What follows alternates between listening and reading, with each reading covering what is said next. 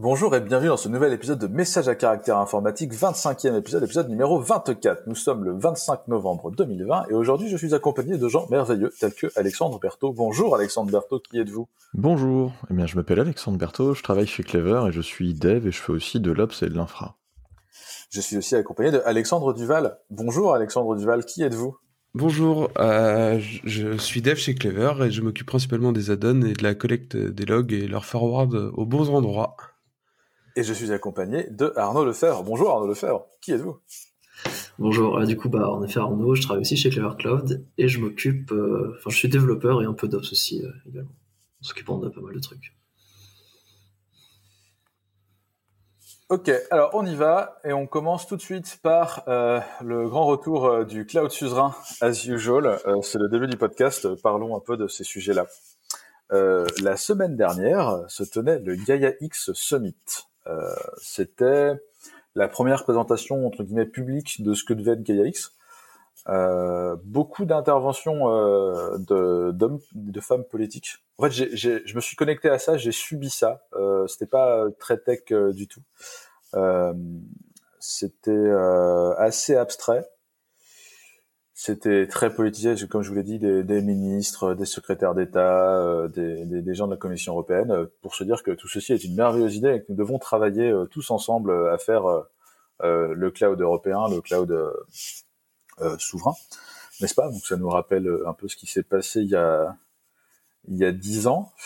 et l'objectif annoncé, c'est de construire des une infrastructure de données fédérée, euh, rangée sous forme de, de verticaux euh, de secteur business. Donc en gros, tu auras euh, la fédération euh, des data IoT, tu auras les données fédérées côté santé, les données fédérées côté industriel, etc.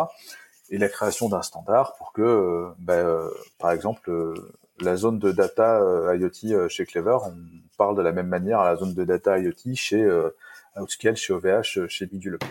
Okay c'était assez intéressant, même si on n'a pas forcément vu à quoi ça servirait. Ils ont passé énormément de temps à, plutôt à présenter la structure de l'association, puisqu'en fait c'est une association de droit euh, belge qui a été créée par euh, les membres fondateurs, euh, donc Atos, EDF, enfin, je sais plus, vous regarderez. C'est les membres fondateurs sont globalement les mêmes gens qui ont travaillé sur euh, l'ancien euh, cloud souverain, euh, CloudWatch, Nimergy, tout ça. C'est bizarre. Bref, passons. Et, et, donc ça, c'était le GAIX Summit, et on vous met le lien d'un article sur Euractiv de d'un monsieur qui s'appelle Stéphane Fermigier et, de monsieur Sven Franck. Euh, Stéphane, il est euh, président fondateur de l'AFUL, l'association francophone d'utilisateurs de logiciels libres. Euh, il y a de ça fort longtemps et multi-entrepreneur. Il a fondé pas mal de boîtes, euh, notamment euh, Nuxeo. Moi, j'ai commencé ma, carrière. Maintenant, il est sur euh, Abilian. Et Sven Frank, c'est le patron de Nexedi, je crois. Et Nexedi, c'est aussi du cloud français avec Rapid Space. Vous pouvez voir sur rapid.space si vous ne connaissez pas. Et en gros, ce qu'il dit dans cet article, c'est que même joueur joue encore. On est en train de reprendre les mêmes gens qui ont fait le cloud souverain il y a 10 ans, qui n'a pas marché. On est en train de leur refiler plein de pognon.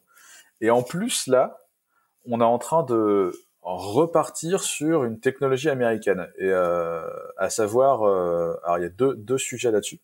Il y a de l'entrisme, dans le sens où, euh, dans le cloud européen, dans GaiaX, les boîtes non européennes ont le droit de, de jouer.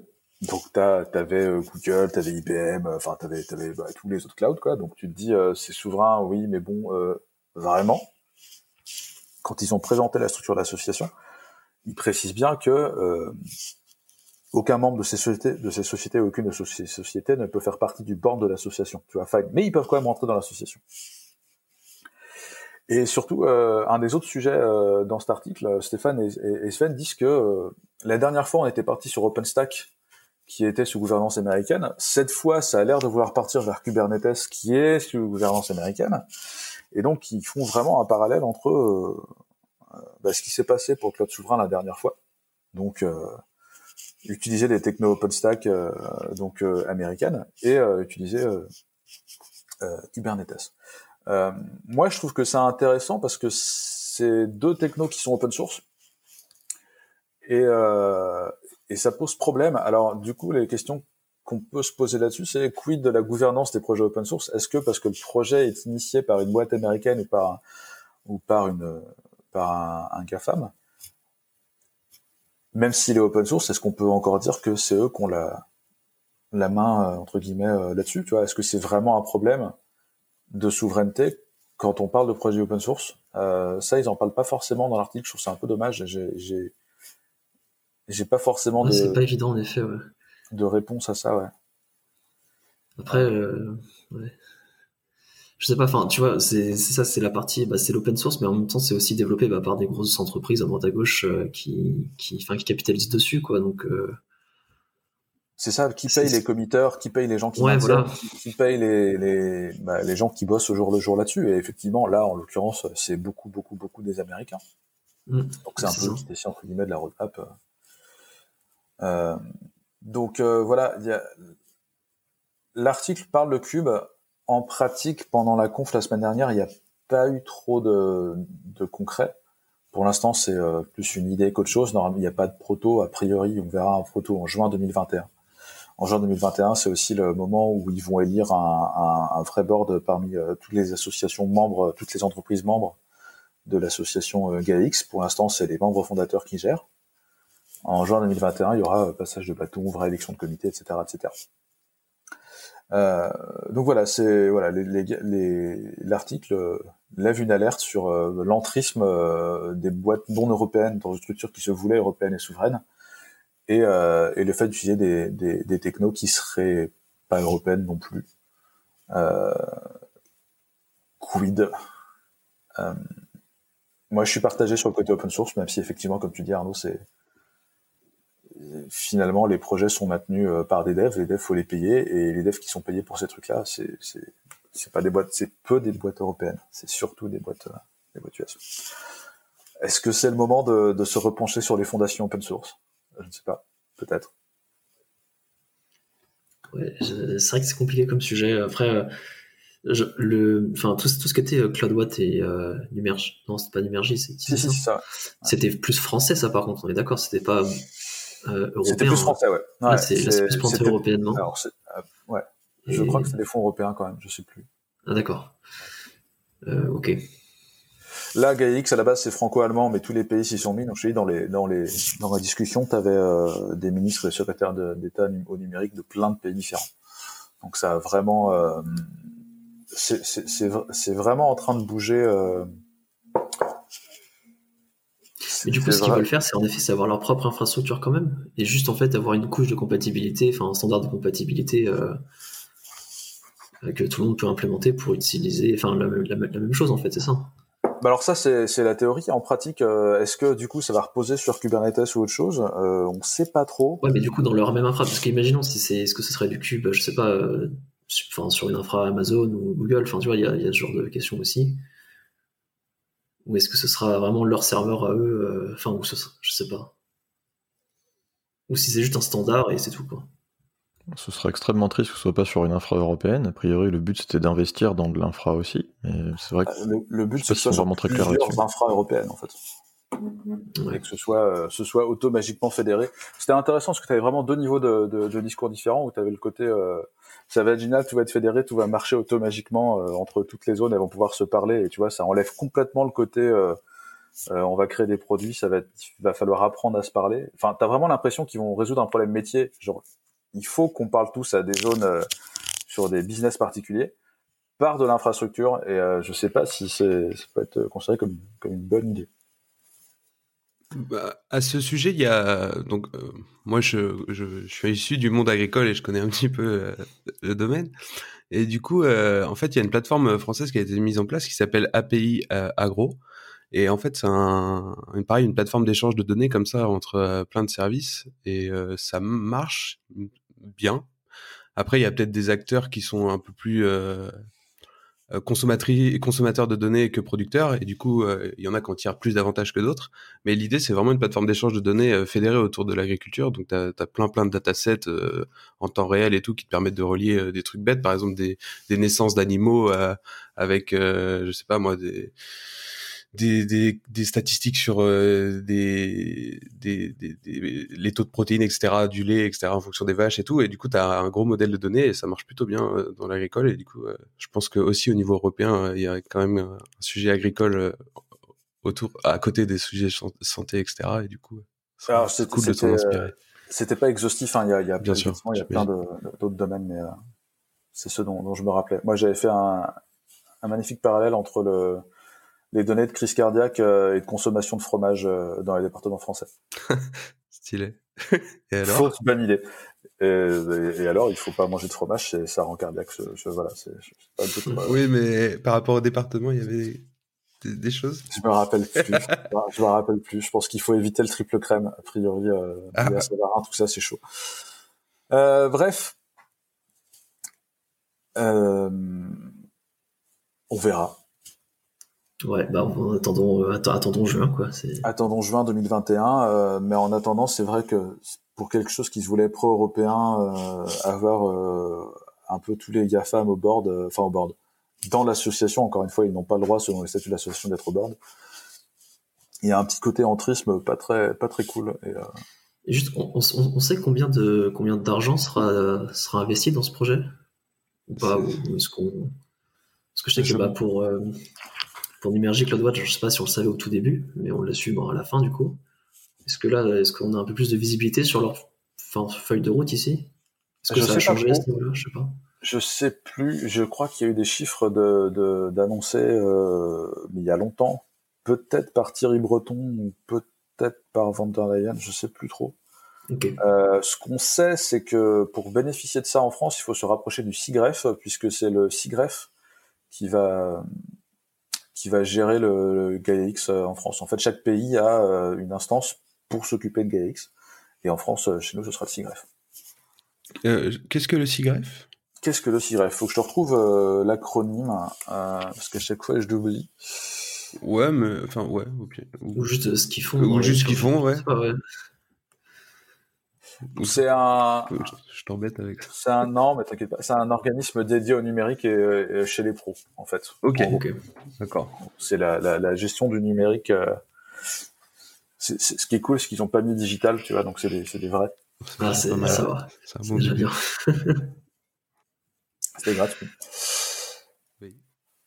Euh, mais c'est peut-être pas un acronyme, en fait, je, je, je, si ça se trouve. Une association représentative des plus grandes entreprises d'administration politique française qui accompagne ses membres en organisant, animant et synthétisant leurs réflexions collectives sur les enjeux du numérique.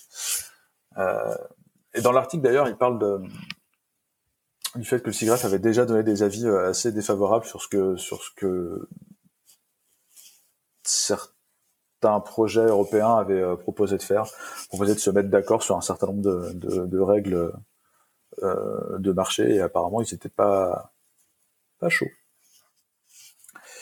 Euh, et dans la série euh, pas chaud, passons au lien suivant. Le gouvernement chinois n'est pas chaud par rapport à un certain nombre d'entreprises chinoises qui, qui, montent en puissance. En fait, ils ont publié un rapport antitrust. C'est une des premières fois que le gouvernement chinois publie un rapport antitrust pour définir ce que c'est une pratique anticoncurrentielle en Chine parce que les euh, alors les Batix de mémoire, je sais plus qui Alibaba, euh, Tencent, euh, enfin les grosses, boîtes chinoises, Baidu, ben commence à vraiment prendre de la place en Chine et semblerait entre guillemets faire peur au gouvernement qui ben, se lancerait un peu comme on en a on en avait parlé il y a, il y a 15 jours, 3 semaines, on avait un peu parlé d'antitrust avant. Euh, pour les États-Unis. Et là, ça arrive en Chine. Euh, du coup, euh, publication du rapport, cassage de gueule en bourse de toutes les, les, boîtes chinoises. Et je sais plus, ils disent, je crois, perdre, perte de, de 100 millions en valuation sur le marché. Enfin, des trucs comme ça. Bref, moi, ce que je trouve plus intéressant là-dedans, c'est le fait que, à la fois aux États-Unis et à la fois en Chine, on se pose des problèmes des, des, des, des questions bah, de pratiques anticoncurrentielles et d'antitrust. Des boîtes trop grosses. Euh, qui peut, euh, qui peuvent entre guillemets empêcher l'innovation et l'arrivée des plus petits sur le marché. D'ailleurs, j'aurais dû faire un parallèle avec GaiaX avant. Moi, en, assistant à la réunion de en voyant toute la lourdeur du truc, je me suis dit, c'est pas possible euh, de participer à ce projet-là si t'as pas une armée de gens euh, pour pour implémenter tout ce dont il parle. Et du coup, je trouve que le, le, coût d'entrée que ça peut représenter est, fort pour les petites boîtes. Et, et si jamais euh, ça devient une, un, un prérequis pour accéder à certains marchés, du coup, ça va zapper tout un tas de petites boîtes qui seront pas assez grosses pour pouvoir gérer ces trucs-là. Et donc, c'est une forme de, de, de problème de, de, de, monopole aussi et, de concurrence aussi. Et bref, euh, je trouve ça intéressant que la Chine euh, se pose des questions même que les États-Unis. Et nous, en Europe, on se pose pas de questions, peut-être parce qu'on n'a pas d'acteurs assez gros pour se poser ce genre de questions, ce qui est un peu triste. Ouais. Bah après, on a, ouais, on a ça, on a, on a plusieurs acteurs quand même, même si on essaie d'en créer un plus gros au final, je suppose. Alors l'intérêt de GX, que, qui, est, pour le coup très intéressant, c'est sur la, la, fédération et pas sur la, la création d'un acteur euh, pour oui. les gouverner tous, mais de, bah, de fédérer du coup, mais de façon européenne. Ce qui est, ce qui est, ce qui est plutôt chouette dans l'idée. Yep, ok. Alexandre, Alexandre. Rien de plus. Je dirais juste si, bah je trouve que c'est quand même plutôt une bonne chose qu'en Europe, justement, on n'est pas de très gros acteurs comme ça. Euh, point de vue concurrence, c'est sympa. Tu sais qu'une petite boîte a des chances de, de vraiment euh, s'ouvrir une part sur le marché. Après, en fait, euh, en tout cas dans notre milieu, on se retrouve en concurrence avec les autres continents. En fait, on n'est pas en concurrence avec les Européens, on est en concurrence avec les Américains ouais. et les Chinois dans une moindre mesure. Donc euh, voilà, c'est bien et en même temps, bah, on est un peu coincé quand même, quoi. Donc il faut bien qu'on ait une, force en Europe. Euh, effectivement, si Gaia X peut aider ça, ça, serait bien pour, euh, pour imposer et montrer que qu'on a la capacité de faire des choses bien aussi en Europe. Donc, espérons que ça, marche. Espérons que ça marche. Ok. Euh, on passe au lien suivant. C'est un lien d'Arnaud sur la politique cloud d'Atlassian. Une annonce un peu dramatique quand tu lis le titre, mais en fait, euh, mais en fait, ça va. Euh, ouais, en effet. Alors, ça fait un mois à peu près que maintenant que la news est sortie. mais oui, en effet, Atlassian est, met fin à certaines catégories de ses produits pour se concentrer en fait sur sur du cloud. Et par catégorie de produits, j'entends par exemple, donc en l'occurrence, je crois que c'était principalement Jira et Confluence qui étaient qui étaient visés. Euh, en fait, euh, ils ont annoncé la fin de l'offre serveur. Euh, comme ça, à peu près. Et pour ensuite faire migrer les gens vers leur offre cloud. Ce qu'ils préfèrent, enfin, ils sont en train de suivre une, une politique de cloud first. Moi, quand j'ai lu la headline, je me suis dit, ah merde, on pourra plus héberger de produits Atlassian. Exactement. Et en fait, j'ai l'impression qu'il y a plein de personnes qui ont compris ça aussi. Et au, début, ouais. au tout début, quand j'ai vu le titre, j'ai fait, euh, ok. On a certains clients pour qui on héberge en effet ce genre de produits qui nous ont aussi contacté en mode bah comment ça comment ça va marcher parce que vous avait choisi pour éviter d'être aux US donc comment on fait? Et du coup euh, bon moi je suis allé voir la, news et en fait ils avaient ils ont plusieurs catégories de licences pour ces services là une catégorie enfin une licence qui s'appelle serveur une autre qui s'appelle data center et une troisième on va dire que c'est la, partie cloud. Et en fait, ils suppriment juste la licence serveur pour la remplacer, euh, enfin pour étoffer leur offre, on va dire data center. Enfin, ils absorbent en fait la licence serveur dans l'offre data center, même si l'offre data center avait globalement la majorité des, fonctionnalités. Et en fait, il vous sera toujours possible de faire euh, du on-premise avec votre Jira, votre Confluence et les autres produits qui sont impactés par ce, par ce changement-là. En fait, donc il n'y a pas vraiment de gros changements, on va dire. A priori, juste un changement de licence et c'est bon. Euh, la problématique, c'est que bah, ça augmente le prix. Forcément, parce que la licence data center était quand même euh, a priori euh, beaucoup plus orientée, bah voilà, multi-site, multi-data center, avec beaucoup plus de fonctionnalités. Et donc là, du coup, le coût d'entrée risque d'être un petit peu plus élevé. Je crois qu'on n'a pas encore les détails des prix. Il faudrait que je regarde, mais voilà. Et en fait, du coup, ils ont une feuille de route bah, pour la partie suppression de l'offre serveur. Donc, elle est assez longue, honnêtement. Euh, ça sera littéralement supprimé en 2024. Mais du coup, la feuille de route, c'est bah, à partir de février 2021, euh, ils arrêtent la vente de, la licence serveur, et ils changent les prix de l'offre data center. Alors, je sais pas s'ils vont les augmenter ou pas. Je suppose qu'ils vont baisser peut-être le prix de la data center, je sais pas, pour essayer de faire un entre deux avec le serveur. On verra. Et ensuite, en février 2022, euh, ils arrêteront les mises à jour de support euh, sur, euh, donc sur les offres serveurs. Ils garderont juste les mises à jour de sécurité importantes. Euh, en 2023, donc pareil, février 2023, un an après, ce sera, ils arrêteront la vente carrément des applications et des mises à jour en fait de des licences, etc.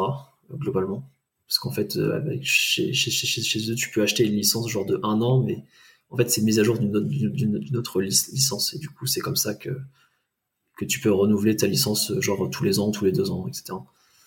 Et après, en 2024, l'arrêt du support, donc vous pourrez continuer de faire fonctionner la chose, je sais pas, la licence sera probablement out of life, mais je sais pas comment ça se passe dans ce cas-là. Mais enfin, voilà. Donc, euh... bah, S'ils forcent les gens à avoir des déploiements type data center alors qu'ils ont juste besoin d'un confluent euh, qui est up euh, du lundi au vendredi euh, de, je sais pas, 9h à, 18h, on s'en fout un peu de la licence data center et du multisite, quoi. Donc, faut espérer que ce soit un tarif abordable. Bah ouais, c'est la question que je me, que, je me pose en effet. Est-ce qu'ils vont, enfin, qu'est-ce qu'ils vont faire de ce côté-là? Peut-être qu'ils l'ont annoncé. J'ai pas vu, parce que j'ai principalement regardé les changements euh, techniques, ce que ça incluait. Mais après avoir regardé rapidement, ça a l'air juste d'être un changement de licence parce qu'en effet, les binaires d'installation euh, et autres euh, entre la version serveur et data center qui sont fournis par Atlassian sont les mêmes. Donc euh, voilà, il faudra faire évidemment des tests, etc. Mais, mais c'est pas si dramatique que ça, on va dire. C'est pas, hein, on va que délocaliser dans le cloud. voilà. Parce qu'il y a des gens qui étaient vraiment, ouais, qui avaient vraiment peur. Ce qui est logique, quoi, vu le titre était un peu un peu, un peu trompeur, je trouve. Mais bon, voilà. C'est aussi, je suppose, leur, euh, leur stratégie. Ce qu'ils se disent dans leur, dans, leur, euh, dans leur article, ils disent que la majorité, je crois que c'était 90% maintenant des personnes commencent d'abord par leur offre cloud, ou pas en tout cas par tester leur produit cloud, et, euh, et après peut-être partent sur une offre, une offre on-premise. Mais bon, voilà, ils, ils, justifient ce changement par, par ces métriques. Ok. Alex, Alex. Euh, non, je très bien. je... Tu, vous préférez vous tenir à, l'écart des produits Atlassian? Pour des raisons évidentes. Absolument. Je voudrais pas montrer qu'une étiquette euh, expert Jira ou un truc comme ça. Je, n'y tiens pas. Aïe aïe aïe. je me prends très mal. non, au contraire. Ah, c'est le HugOps pour les gens qui sont en charge de, de toute cette stack là. Euh, on passe au lien suivant, je sais plus qui l'a mis. C'est alors on, reste dans les headlines un brin dramatique. Euh, et là, ça commence par Your computer isn't yours. Euh, on avait parlé de d'OCSP la semaine dernière ou il y a 15 jours, euh, qui était le, serveur de, de vérif de certif Apple. Et apparemment, il, il, communique en clair de façon assez verbeuse tout un tas de choses.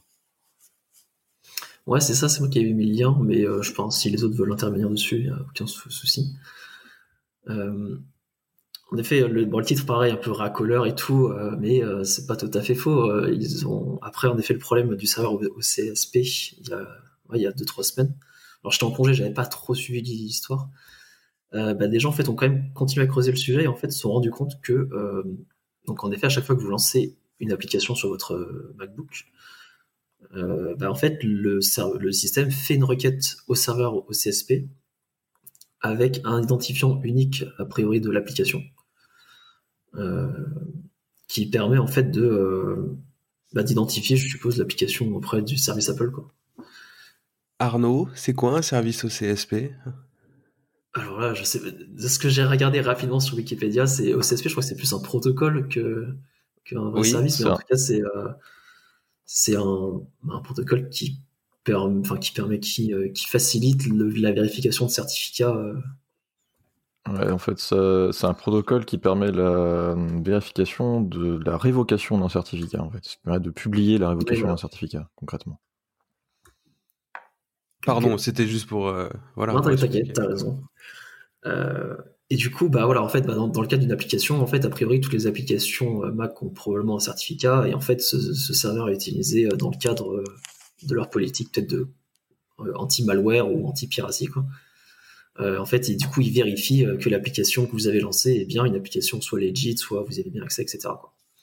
Mais en fait, en faisant ça, bah, ça reste du fingerprinting d'application. Et euh, du coup, bah, en effet, à chaque fois que vous lancez une application, bah, ils ont votre localisation, puisque ils ont l'IP dans laquelle depuis laquelle ça a été émis. Euh, ils ont la date et l'heure à laquelle vous l'avez fait, donc ils peuvent un peu surveiller aussi, euh, je sais pas, est-ce que vous travaillez euh, la nuit, ou est-ce que vous travaillez là actuellement chez votre pote, ou, même lancer juste une application chez un, chez un pote ou autre. Euh, Et le plus gros problème, je crois, là-dedans, honnêtement, c'est qu'en effet, la requête n'était pas chiffrée. Donc elle était en, clair. Euh, donc c'était un peu dommage parce que bah, facilement sniffable sur des réseaux ouverts ou autres, et surtout qu'en en fait, elle est passée par un CDN, enfin il passe par un CDN qui est Akamai. Donc a priori, Akamai recevait euh, la requête en clair avant de la transmettre à Apple. Ce qui est, ce qui est un peu dommage. Faut pas se mentir. Donc euh, voilà, il y a pas mal de choses. L'article aussi détaille énormément d'autres problématiques. Il se justifie aussi, il montre un peu des, choses techniques en mode, bah si, en fait, c'est bien euh, euh, probablement le certificat de l'application qui est envoyé, etc. Enfin, il y a eu pas mal de, de personnes qui ont dit que c'était faux. Il a essayé de débunker un peu ça. Enfin, faites-vous votre avis dessus. par la suite, Apple a communiqué aussi qu'ils voulaient, enfin, qu'ils allaient arrêter de, d'envoyer tout ça en clair, qu'ils allaient a priori supprimer les IP des logs de connexion, etc., pour euh, anonymiser un petit peu la, chose. Euh, voilà. Donc c'est. Je, rajoute un lien sur un article de The Verge qui est un peu plus posé, moins dans la réaction et dans le drama, qui, écrit un peu bah, la réponse d'Apple, parce qu'évidemment Apple a, répondu, donc on laissera. Bah, je crois que l'article, à la fin, en fait, l'article a eu pas mal de mises à jour au fur et à mesure. Euh, au tout début, il est un peu, euh, en effet, il est très sec. Puis après, il y a eu, euh, il a eu des édits et ensuite il a inclus les réponses de Apple, etc. Puis après, il a encore enchaîné sur d'autres choses, genre sur iMessage qui avait des problèmes, enfin des autres problèmes. Enfin, l'article est assez long, donc il est très détaillé et en effet, Apple a probablement répondu de manière un peu plus posée sur le sujet. C'est pas facile quand tu quand tu écris un blog en en 2020 euh, où tout se passe euh, en ligne et où tout le monde euh, j'ai récupéré l'attention de tout le monde. Du coup, il faut trouver un, un, titre aspiralien de ouf pour, ah bah là, le pour avoir l'attention des gens, tu vois. Et, et... Il y a un hein, c'est pas de. C'est ça.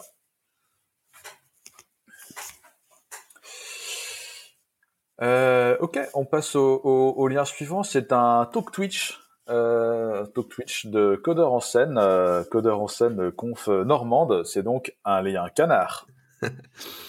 oui, donc euh, cette année avec le contexte, euh, Codeur en scène qui organise habituellement des meet des meet réguliers en physique et une journée de conférence un peu plus conséquente. Euh, cette année, du coup, avec la situation, bah, euh, il y a eu une organisation euh, via Twitch en fait, avec un programme calendrier sur le mois de novembre où, en gros, le mardi soir et le jeudi soir, on a des conférences en ligne sur Twitch. Et je reviens sur une conférence du coup qui est disponible toujours sur Twitch en review, mais qui sera bientôt sur YouTube, sur les index de Nelson Dionisi. Et en fait, il a fait une conférence qui est enfin à mon sens euh, ultra importante si on n'a pas conscience de ce qu'est un index et de comment ça marche.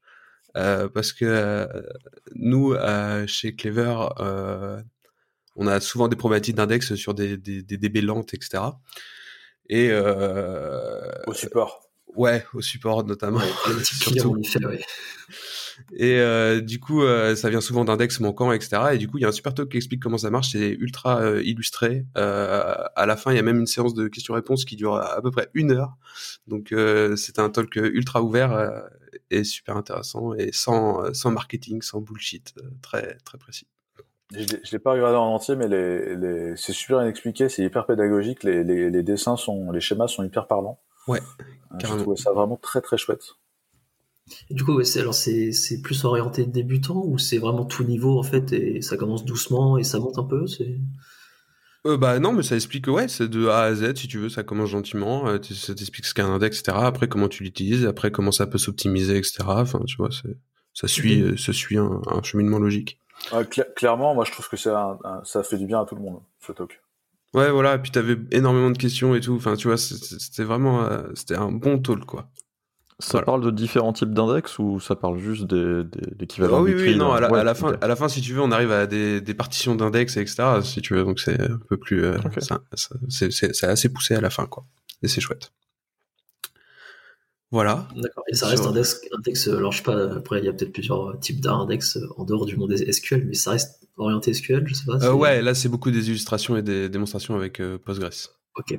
Mais sinon, de base, un index, c'est un index, quoi. Ouais, je, bien sûr, mais je pas, je, suis pas expert là-dedans, là, c'est une, c'est une représentation de la donnée euh, différente pour aller la chercher et la lire plus vite, en gros. Yep.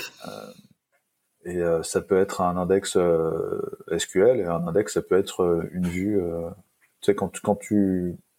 Il y a quelques années, on parlait énormément de MapReduce dans Hadoop. Ouais. Une fonction de MapReduce, c'est en fait, tu crées un index. C'est pareil.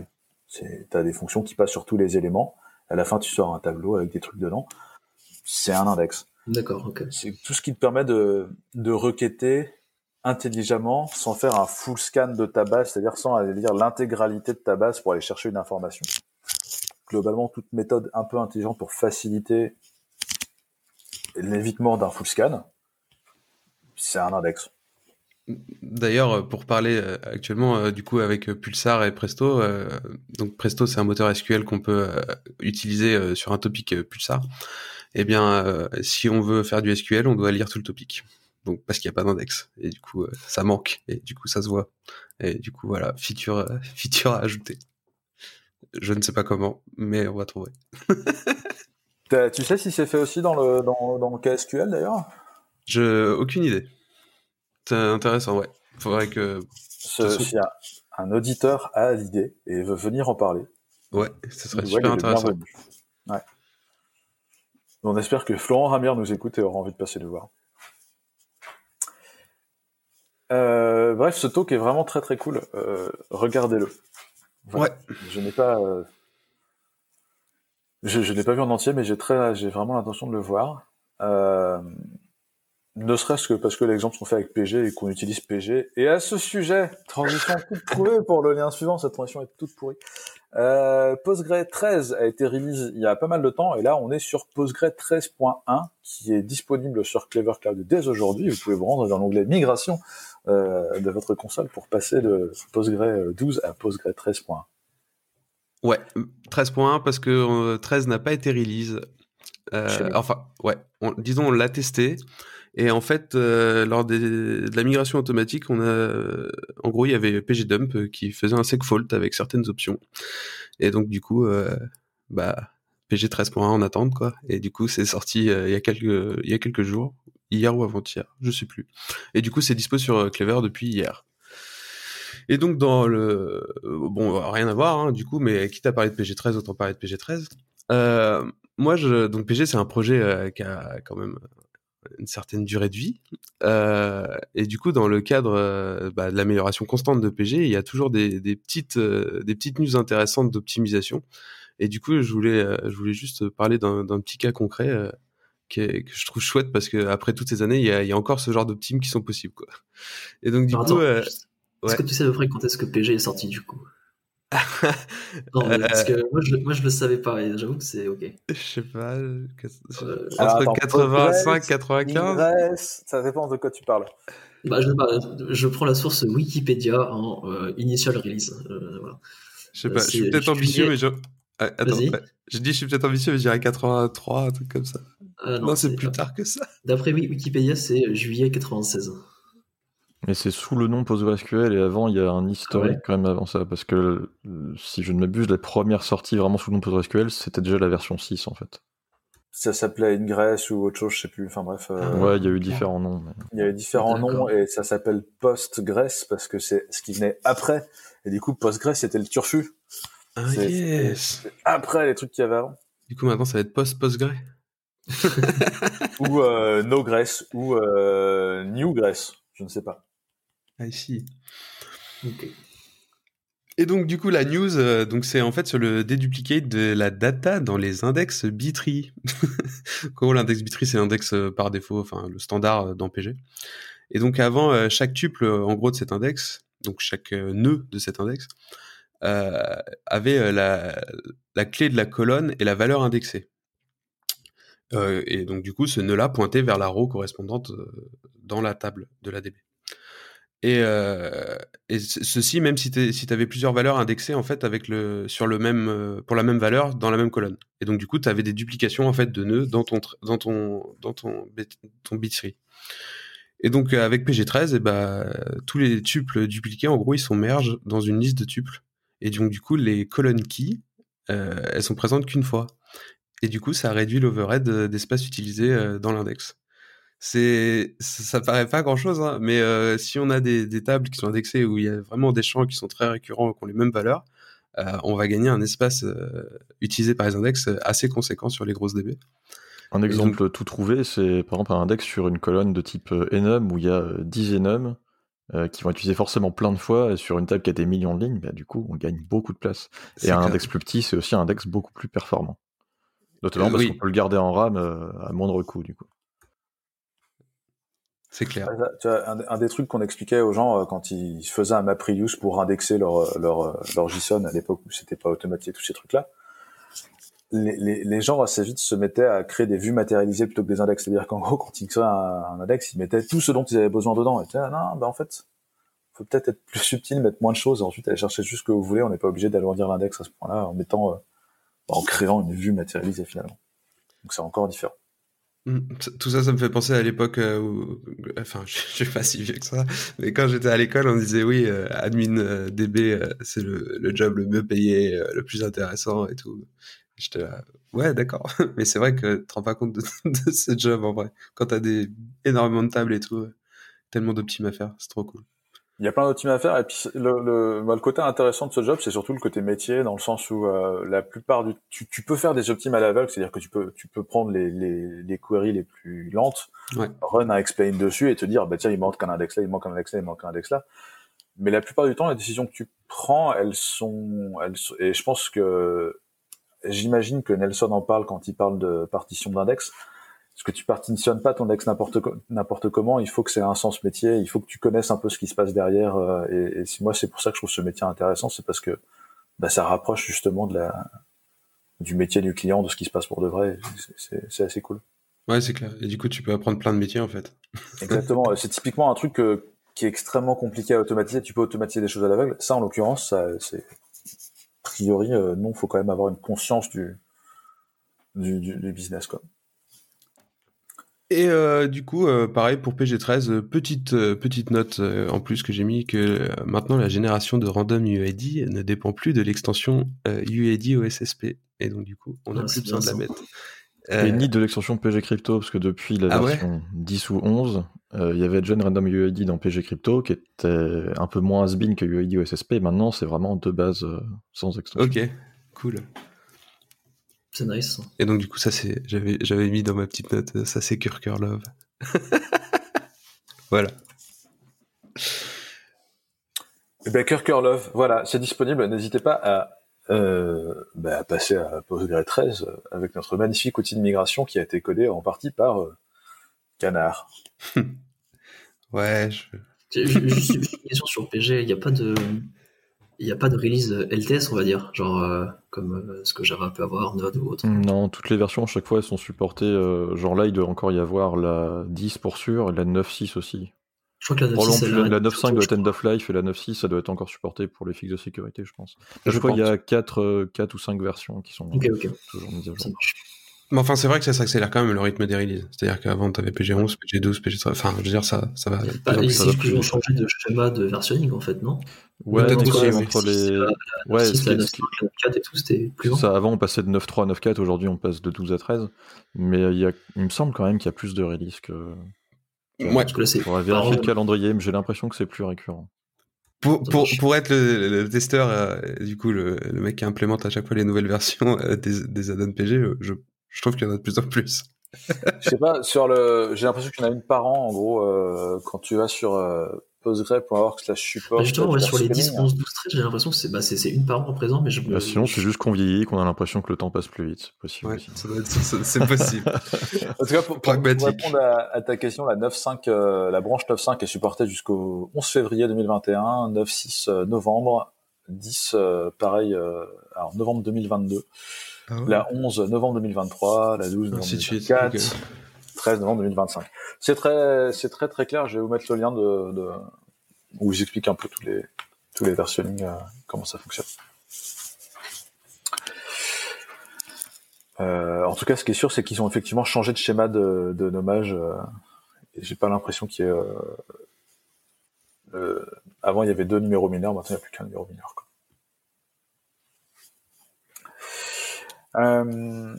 Anyway, Euh, on va passer sur un autre lien euh, de, de, de, Canard. Euh, on va laisser la parole à Canard parce qu'il n'est pas là souvent. C'est la deuxième fois qu'il vient. Et euh, Canard va nous parler de Vector, qui est un de tes sujets de travail du moment. Ouais. Donc Vector.dev, c'est un tool de collecte de métriques et de logs écrit en Rust, qui est ultra performant et super bien fait dans le sens où la configuration, enfin pour avoir beaucoup, en gros ça c'est un équivalent de Logstash. Euh, et pour avoir beaucoup utilisé Logstash, euh, configurer un Logstash, euh, c'est quand même un sujet. Et Rust vient avec du coup une euh, Rust Vector vient avec une, une configuration TOML en fait, qui est le langage de configuration par défaut des projets Rust. Et en gros, tu décris tout ton pipeline de traitement de ta donnée, d'où tu la récupères, comment tu la transformes et où tu l'envoies en TOML. Et donc c'est séquentiel comme description euh, de, de configuration. Et donc du coup, tu as des sources, euh, par exemple, bah, nous, euh, nous on l'utilise dans le cadre de, de, la remontée des logs, enfin pas encore, mais ça sera bientôt en prod, du coup, ça sera super top. Et du coup, on utilise en source, par exemple, journal, enfin système D, journal D. Après, on fait des transformations, par exemple, pour ajouter des environnements type, type l'application, l'app-ID, l'instance ID, le commit, etc. Avec les fonctions as a service? Euh, pas encore. Pas encore, mais why not? Mais d'ailleurs, euh, tu as une transform Wasm, c'est-à-dire que tu peux euh, appliquer un, une fonction Wasm euh, directement dans ton dans ta transform dans ton vector. C'est encore expérimental, mais quoi? C'est nice. Bah carrément. Tu peux faire du Lua et puis après bah t'as tout un tout, tout un outil. C'est un truc de compiler ton Wasm avant, évidemment. Et de... Oui, bien sûr. Ouais. Non, mais du coup, ça permet au moins de scripter le, le vector si tu n'as pas accès à sa conf, je suppose, ou ce genre de choses. Bah, scripter, non. Enfin, tu vois, l'avantage de Lua, c'est que tu peux littéralement scripter, là où Wasm, c'est des questions qu'on se pose avec Sozu en ce moment, c'est pareil, tu vois, euh, le fait que tout soit scriptable via Lua, c'est génial parce que tu peux faire un changement rapidement. Ouais. Wasm, euh, faut compiler et shipper un binaire avec. Ouais, ouais, non, mais c'est un sujet. Mais rien que compiler vecteur, c'est un sujet, mais euh, il faut de la RAM, mais l'outil est top. compiler Rust, il faut de la RAM. C'est ça. Ouais. Et donc du coup, euh, donc toujours euh, Vector, donc Vector c'est open source, euh, c'est propulsé par Timber.io qui est une boîte américaine du coup de collecte de logs. Et moi j'ai fait mes débuts, en gros il y a une sync Pulsar et du coup on avait besoin d'un encoding Avro et du coup j'ai fait mes débuts en Rust dans ce projet pour ajouter l'encoding Avro. Et euh, la communauté est super sympa. Euh, je, ils ont un Discord. Genre, je me suis pointé sur Discord. J'ai dit ouais, j'aimerais faire ça, ça, ça, etc. Ils m'ont dit ouais, faudrait que tu fasses comme ça, machin. Enfin, c'était vraiment très très ouvert et c'est c'est ce qu'on aime de l'open source quoi. Et du coup, euh, voilà, je voulais leur faire un, petit un petit coup. Alors, quand je dis qu'il y a un sync euh, pulsar, c'est quoi ouais. un sync? C'est un ésier Ouais, c'est ça. En fait, euh, Vector, ça marche sous forme de stream. Enfin, disons que la data, est, enfin la configuration est modélisée sous forme de stream, c'est-à-dire où tu as des sources, donc c'est tes sources de données, tes transforms, que tu appliques tes traitements et tes syncs, là où tu vas envoyer ta donnée. Et voilà. Pulsar est une sync, c'est-à-dire qu'on envoie les logs dans Pulsar. Pardon. Avro, ça vient faire quoi là-dedans? Avro, en gros, ça va définir un schéma de la donnée pour la structurer et que le topic, euh, par exemple, dans lequel on va pousser les data, n'accepte qu'un seul format de données. Et du coup, ça te force à typer ta data et après euh, à pouvoir jouer avec euh, des super outils qui te permettent de la sérialiser, désérialiser euh, très, enfin, de, de, super sympa au niveau du code. C'est-à-dire qu'au lieu de récupérer un JSON, tu récupères directement ton objet. Et c'est chouette. Ok, ouais, c'est un sorte de protobuf en fait, enfin, de ce que j'avais vu. Ouais, c'est ça. Concurrent, enfin pas un concurrent, mais une alternative. Pardon. Ouais, une, ouais, une, ouais. Ok. Sauf qu'il n'y a pas besoin de compiler. enfin. Ok. Non, il n'y a pas besoin de compiler. S'il y a du Avro de chaque côté. Ouais. Oui, oui, non, mais par rapport au protobuf où euh, il faut que tu viennes avec ton point proto, blablabla. Ça pourrait faire un autre sujet d'ailleurs.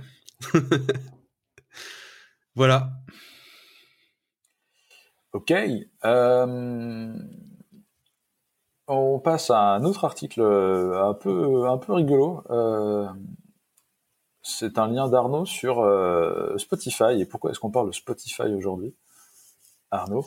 Ouais, alors rigolo, je sais pas, enfin, ça a l'air d'être assez casse-tête pour la personne qui l'a fait. Ça a l'air assez très marrant. Mais c'est marrant. Je... Enfin, c'est marrant. En fait, au tout début, j'ai vu le lien, enfin l'article popé, j'ai pas fait attention parce que je sais pas, j'étais là, j'étais ouais, ça a pas l'air très très intéressant. Puis au final, en, Je l'ai revu après, je et là je l'ai lu, et en effet, c'est incroyable. Donc en fait, c'est c'est une personne qui essaye de comprendre comment sont générés les barcodes que Spotify affiche parfois. En fait, moi j'en vois très peu, mais a priori Spotify en fait a son propre barcode, un peu un peu joli en fait avec leur logo, etc. Et qui en fait, une fois que tu le scannes avec ton téléphone ou n'importe, euh, t'es redirigé en fait bah, vers une référence, donc vers un son, un album, une playlist, n'importe quoi. Et du coup, bah, la personne essaye de comprendre comment ça fonctionne. Donc comment est-ce que tu en effet transformes une image euh, avec bon, bah, différents, différentes informations en une référence vers euh, la musique ou autre. Et en fait, dans tout cet article, il explique exactement euh, bah, comment ça se passe.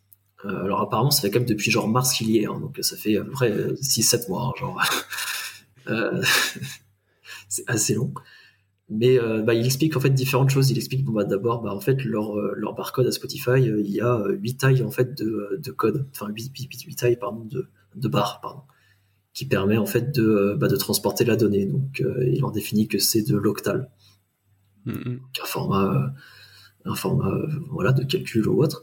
Euh, donc il a, il a regardé quelles étaient après les tailles. Il a vu par exemple que les deux premières barres étaient toujours à zéro, euh, donc juste peut-être pour le style, mais a priori donc n'étaient pas utilisées, c'était plus pour le style, pour euh, commencer tranquillement le barcode, euh, ce genre de choses.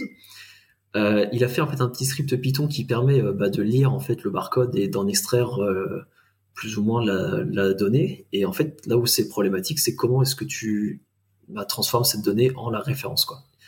Et donc aujourd'hui, je crois qu'il a toujours pas réussi, mais il avance.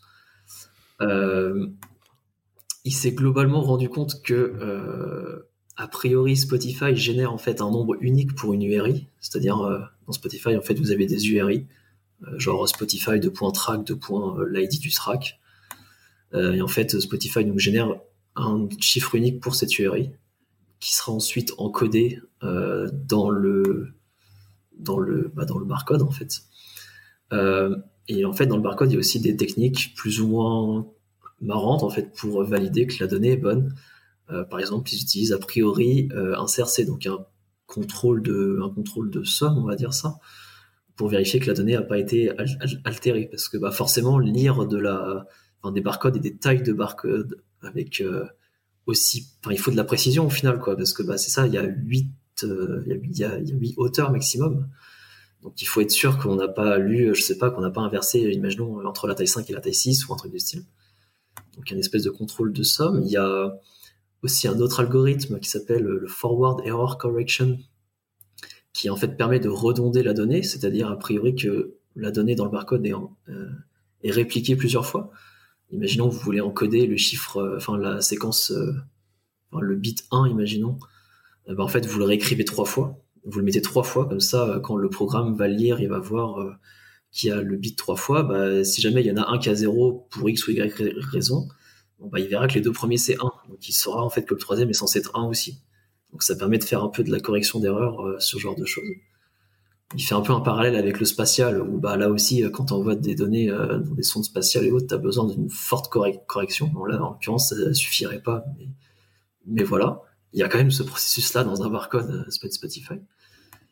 Et euh, du coup, il y a aussi une autre technique a priori appelée le gray code qui permet euh, donc d'aider la forward error correction. Et en fait, c'est une autre alternative de euh, comment dire de d'encoder tes bits en, binaire. Imaginons quand tu représentes certains chiffres, bah, tu, changes un à un tes, bits et ça se décale tranquillement vers la gauche. par exemple, si tu encodes, je sais pas, si tu encodes les deux en décimale, en binaire, tu as 0, 1, 0, et si tu côté 3, après, tu en binaire, tu as 0, 1, 1. Et en gray code, bah, c'est pas exactement pareil. Ça évite en fait de faire des sauts trop importants euh, de données. Et en fait, bah, si tu veux encoder 2, imaginons que tu as 0, 1, 1. Et si tu veux encoder 3, tu as 0, 1, 0. C'est... Il y a un peu moins de changements. Euh, bon, l'exemple n'était pas ouf, mais il y a un peu moins de changements en fait au fur et à mesure entre certains chiffres un peu, près, un peu plus clés, euh, qui permet en fait une erreur beaucoup moins, moins, moins grosse. Donc, c'est un article qui est super complet, euh, il est super marrant. La personne n'est toujours pas finie, donc elle va mettre à jour au fur et à mesure, mais c'est pas évident à trouver. Et a priori, euh, Spotify donc utilise euh, ouais voilà tout un tas de techniques pour euh, pour leur barcode qui a priori est derrière un, un patent de c'est la même chose que je crois utilise la Poste, mais en Amérique, un truc du style. donc c'est un patent qui a été posé par la Poste américaine pour leur courrier ou je sais pas quoi. Mais globalement, voilà quoi. J'ai juste deux précisions du coup. Ce qu'ils utilisent là, le CRC et FEC, c'est aussi le genre de techniques qui sont utilisées dans les QR codes. Le QR code, la donnée, elle est là aussi euh, un peu plus de fois que nécessaire pour pouvoir, euh, pour que ce soit quand même lisible si c'est un petit peu, s'il y a des données manquantes ou quoi. C'est d'ailleurs ce qui permet de faire des QR codes avec un logo au milieu. On se permet d'avoir de, la donnée en moins au milieu parce qu'on sait que bah ça va quand même marcher. Et la deuxième précision sur le côté, pourquoi ils génèrent un un ID spécifique pour le Spotify code et pas directement l'URI, c'est que l'URI est trop grosse en fait. Ils utilisent trop de données et du coup ça ferait un code énorme. Donc ils ont décidé de générer un ID plus petit et comme ça ça permet au truc de fonctionner. Il y, a un moment où ils te donnent la, la taille euh, possible du nombre d'ID qu'ils peuvent avoir. Ouais, c'est vraiment énorme. Le chiffre et du coup c'est euh, genre. Euh, c'est en base 62, donc ouais, 62 puissance 22 ou 22 puissance 62. 62 puissance 22. Donc ouais, c'est beaucoup.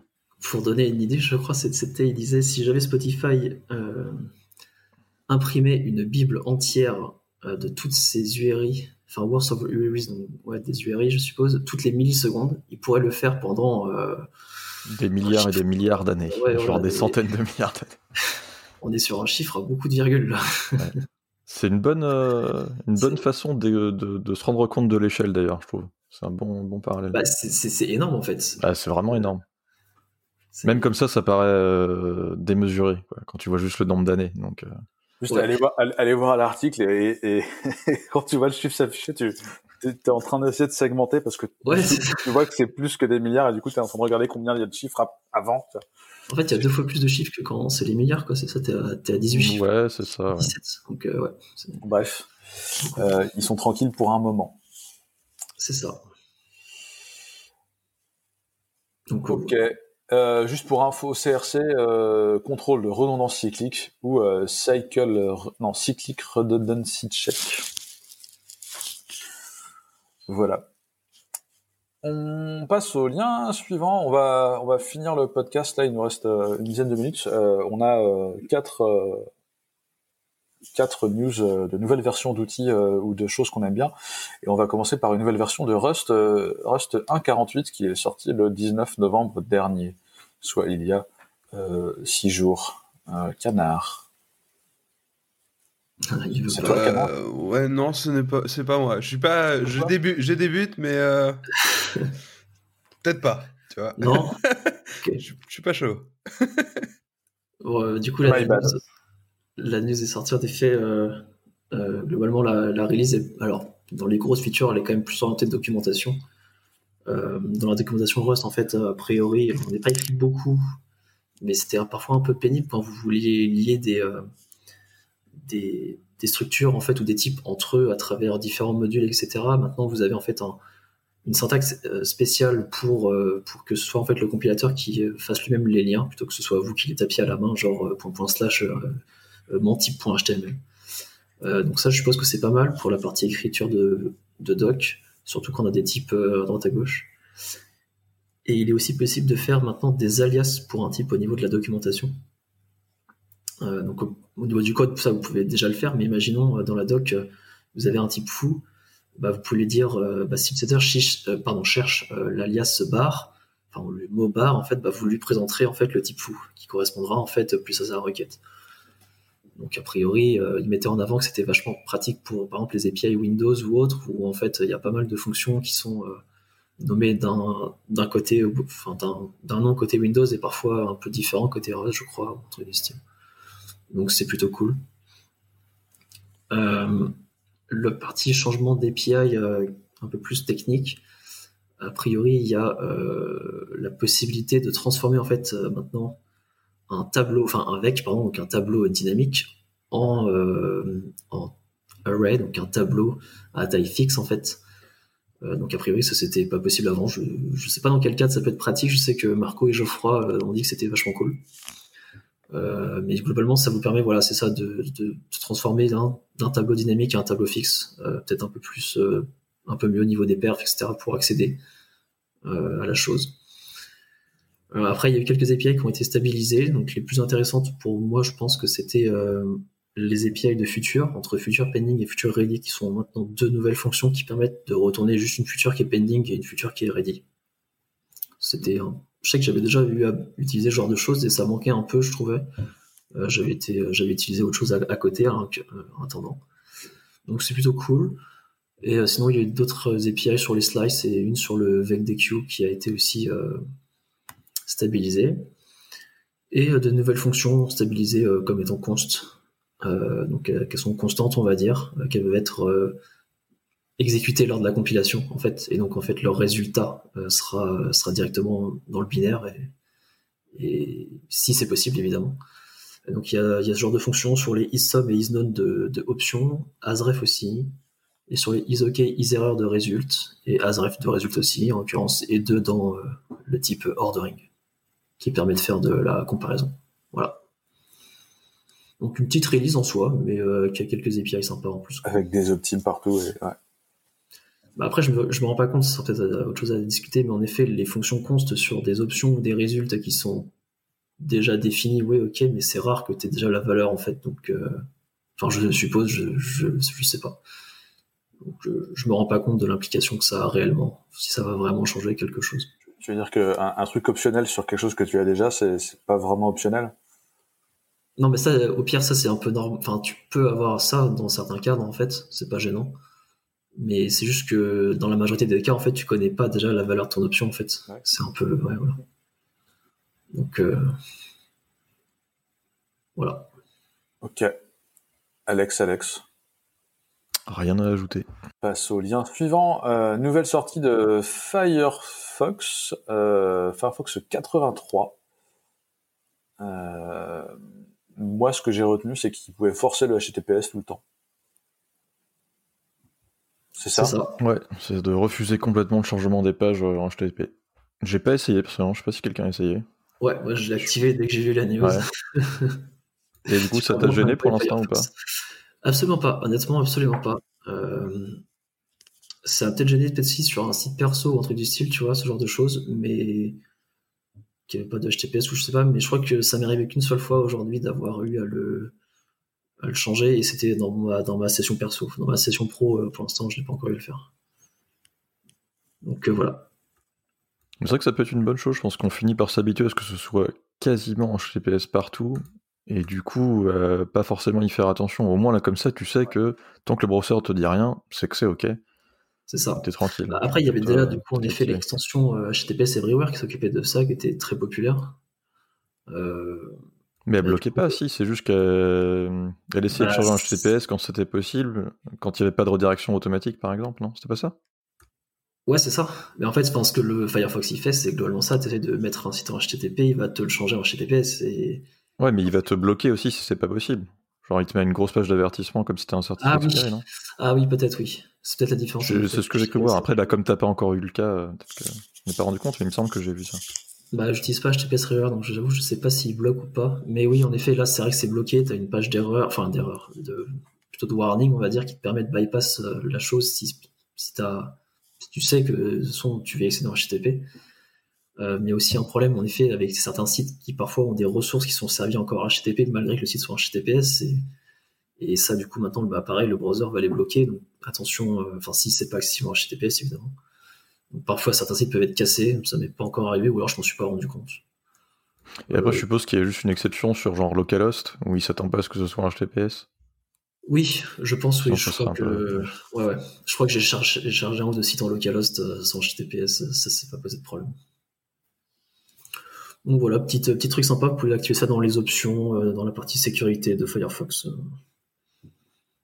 Ça n'a pas l'air disruptif comme, euh, option en tout cas. Voilà. Ok on, reste dans la sécu et dans les nouvelles sorties on parle de WireGuard. Euh, nouvelle version euh, Windows sortie, euh, je sais plus hier ou avant-hier. Et sur cette news, c'est l'occasion de voir que WireGuard était déjà aussi dispo sur ce que je ne savais pas sur le Unbreakable Enterprise Kernel d'Oracle et qui est globalement une distrib Oracle, une distrib Oracle sur Android et sur OpenBSD et sur Windows. Et là, c'est la version 0.3 qui apporte tout un tas de, de correctifs. Et pour rappel, WireGuard, c'est ce qu'on utilise beaucoup chez Clover pour tout ce qui est VPN. Et ça marche très bien sur Windows. Enfin, moi, je m'en suis servi sur Windows, ça marche plutôt bien, c'est assez simple. Sur Android aussi, l'appli, elle est vraiment cool. Ah, sur Android, ouais, avant qu'il y ait l'appli, j'avais du coup recompilé le kernel Android pour ajouter le support de WireGuard. C'était un sacré délire. Sport? Ouais. J'en avais mis du temps, mais bordel, c'était marrant. Quoi. Puis ça m'a pas servi après, forcément. Ouais, mais tu t'es amusé Ouais, ouais mais tu sais, t'as toujours cette crainte. Alors moi, j'ai toujours cette crainte de, de, casser mon Android, on va dire, tu sais, de, de, péter un truc. Euh, ouais. Et tout. De briquer ton téléphone. Ouais, voilà, ouais, je sais pas. C'est pas grave, c'est ton téléphone professionnel. ouais.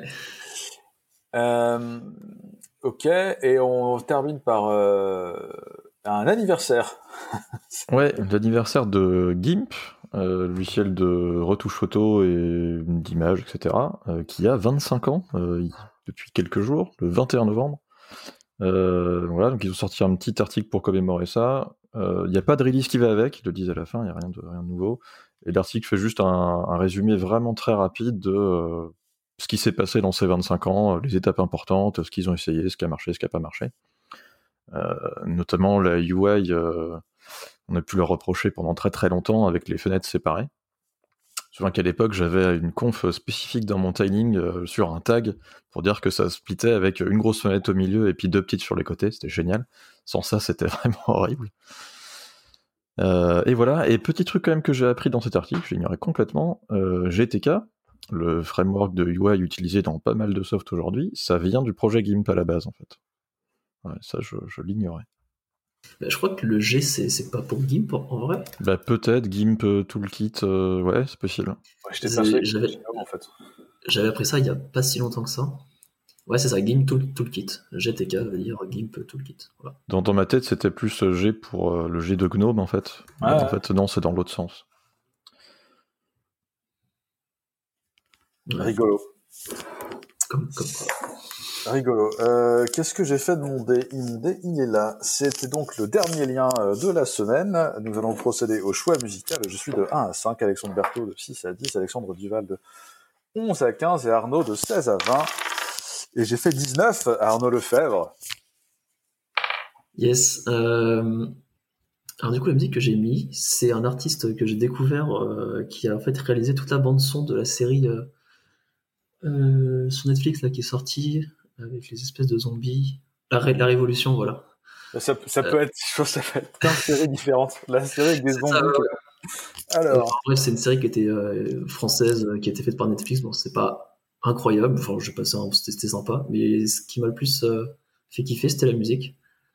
Et, euh, et, donc, en fait, l'artiste qui a réalisé ça est un, un compositeur français a priori pas très connu, je sais pas. En tout cas, moi je le connais, je le connaissais pas. Il n'avait pas beaucoup de follow ou autre. Donc, euh, la musique un peu, un peu électro, un peu chill, un peu, euh, parfois aussi un peu, euh, je sais pas. Enfin, il y a un orchestre derrière, tu vois. C'est pas la même, c'est pas du pur électro. C'est, fait en collaboration avec un orchestre et tout. ok, des moments un peu épiques et des choses comme ça. Ouais, ça dépend, en effet. Ouais, je suis en train de kiffer. Merci. Ouais, carrément, c'est vachement bien. Eh ben, on vous laisse avec ça. Merci à tous de nous avoir écoutés. Merci à tous les trois d'avoir participé. On vous dit à la semaine prochaine. Salut. Salut.